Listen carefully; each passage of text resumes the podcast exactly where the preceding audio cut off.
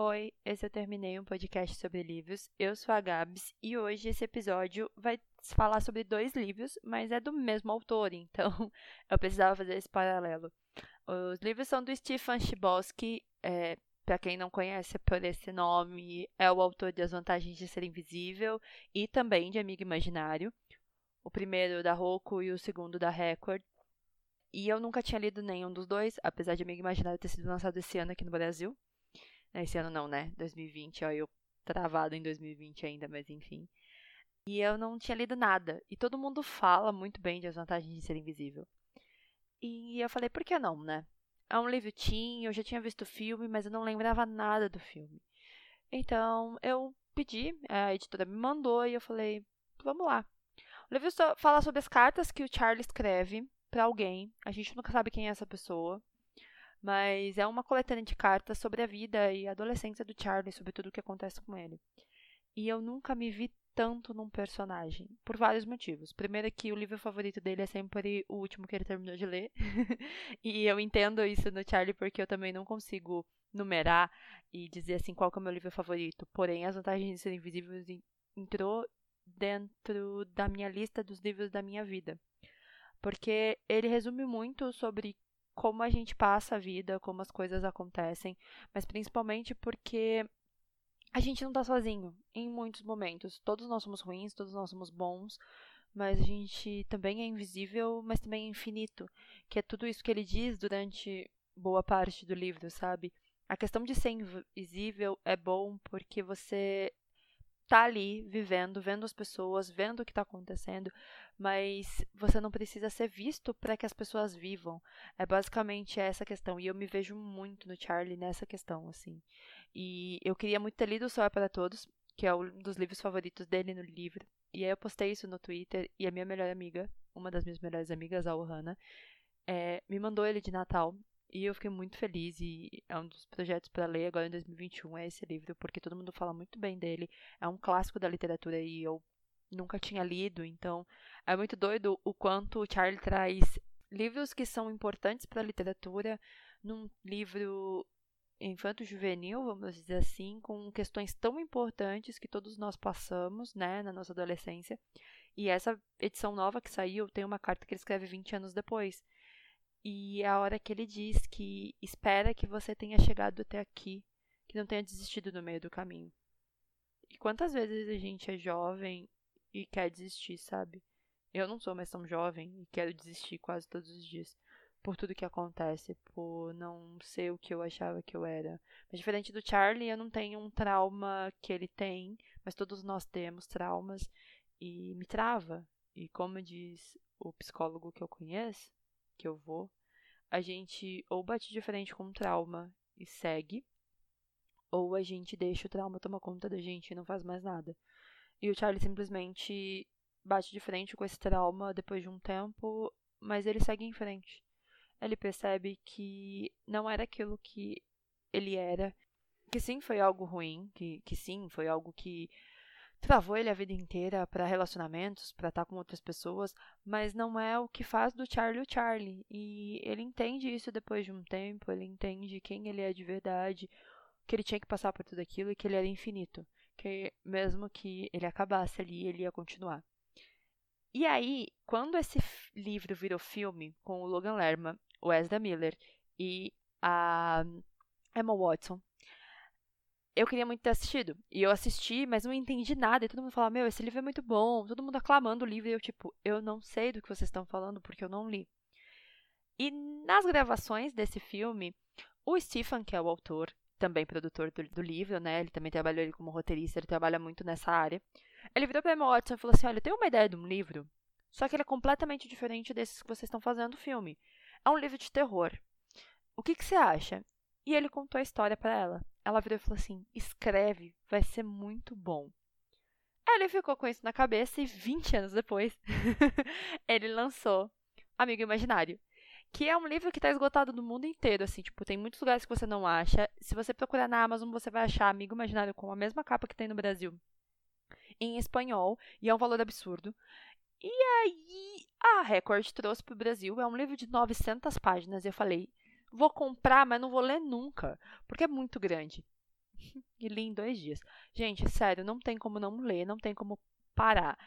Uma pessoa que eu sei que, se ouvir esse podcast, vai rir muito é o Juan Julián, né, autor do Querido Ex, porque ele também estava lendo e a gente estava discutindo no final do ano passado que não jogamos mais na Mega Sena ou pegamos números de algum lugar, porque vai que alguém volta para cobrar a gente se você ganhar alguma coisa.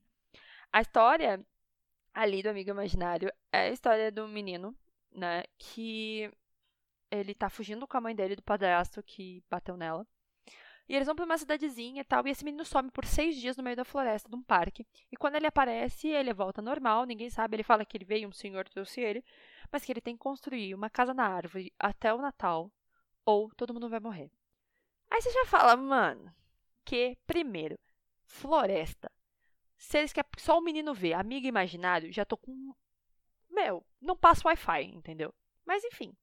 E aí ele começa a construir e tal. Só que antes dessa história, tem uma história de um menino que também, né, tá contando essa história dele, que ele tá fugindo e ele, não, e ele tem que ficar na rua, porque se ele não ficar na rua, ele pode ser pego, e ele tá fugindo, fugindo, fugindo, fugindo, e ele some. E ninguém conta mais essa história. E você fala, mano, será que é o mesmo menino? Mas não é. E aí a menina vai construindo a casa na árvore, esse amigo imaginário ali nele e tal, e essa mulher sibilante falando com ele, e as coisas começam a ficar complicadas, e o menino começa a ler mentes, e o menino começa a ficar inteligente, aí o resultado da prova dele são os números da loteria, que a mãe dele ganha um dinheiro, eles ficam milionários.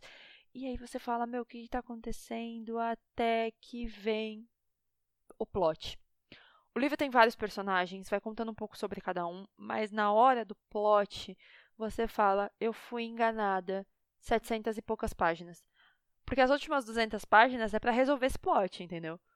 Mas ele vai te prendendo de uma forma que você fala assim, meu, não é o mesmo autor das vantagens de ser invisível. Porque em A Vantagem de Ser Invisível, ele te conta muito sobre quem você é, sobre os problemas da adolescência. É uma questão tão mais de vivência do que o plot de Amigo Imaginário, que você tá ali esperando. E tem cenas muito tensas, sabe? Uma coisa bem terror infantil. Assim, coisa de criança, de ver um vulto na janela e tal. E aí vai indo para as crianças que começam. Cada uma tem um problema de abuso parental ali. Depois, que vai explicando por que, que eles são ridículos na escola, são crianças que fazem bullying com todo mundo. Depois vai contando sobre cada um dos amiguinhos, e aí vai criando, sabe aquelas vozes que vão falando: ah, você tem que fazer isso, você tem que fazer isso, você tem que fazer isso. E você fica, meu Deus do céu, o que está acontecendo aqui? E tem cenas chocantes, assim. Eu achava, quando eu comprei, né, veio com a bolsa, né, com a ecobag. E a ecobag me lembra o vilão de Jack, do Stay de Jack, do Jake Skellington, que é aquele saco de estopa com um sorriso. E aí, quando você chega nessa parte no livro sobre esse sorriso, você entra em desespero, porque ele parte de uma questão de amizade, né, de amigo imaginário, de infância, para uma criança de 7, 8 anos, para uma questão sobrenatural muito tensa, uma questão de, de céu e inferno, uma questão bíblica, que aí você começa a entender e você fala, véi, como é que eu vim parar aqui, sabe? Eu vim por causa de um livro que não tem nada a ver. E é muito bem construído e você não consegue parar de ler. Assim como As Vantagens de Ser Invisível, eu acho que ele usou muito dessa escrita dele e não, você não consegue parar de ler. E você termina o livro pensando, velho, vai dar muito ruim. Esse livro vai ter uma continuação. É, é aquele tipo de livro que nem N, né, que é a HQ do King, que é da Dark Side, que termina, mas ele é um um grande ciclo vicioso, que você sabe que no final vai acontecer alguma coisa de novo, que vai levar para o próximo, que vai ser a mesma história, que é o que acontece no começo do livro, da casa que está sendo construída no começo, que também é construída ali.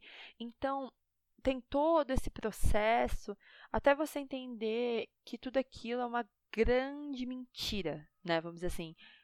E que tudo aquilo é indução, que tudo aquilo é brincar com o pensamento, a imaginação de uma criança para um bem ou para um mal muito maior.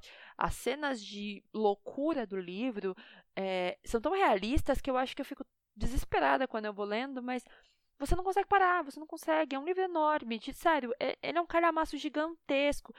Acho assim, na minha estante que tem, tem ele, It e Cidade da Lua Crescente agora, né?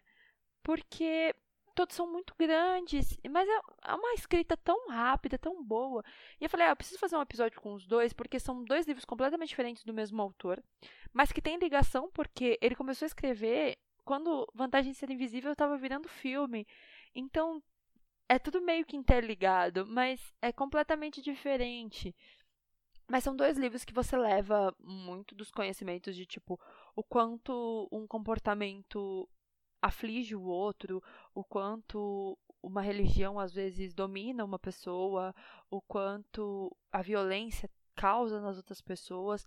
E assim como a vantagem de ser invisível, o quanto ser você é importante, mesmo que não seja para o outro, mesmo que não seja para o mundo, mesmo que você seja invisível, mas que isso te torne infinito. Então, são dois livros com pegadas completamente diferentes, mas que são importantes. E eu acho que o Stephen ele construiu esses dois universos tão próximos da gente que não tem como você falar assim, não, não, não quero. Então eu recomendo muito as vantagens de ser invisível para você que é jovem, para você que não é mais jovem, porque você vai se ver e se colocar naquelas situações e talvez se encontrar.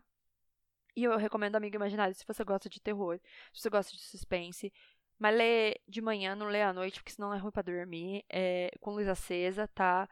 É, não joga na Mega Sena, por favor.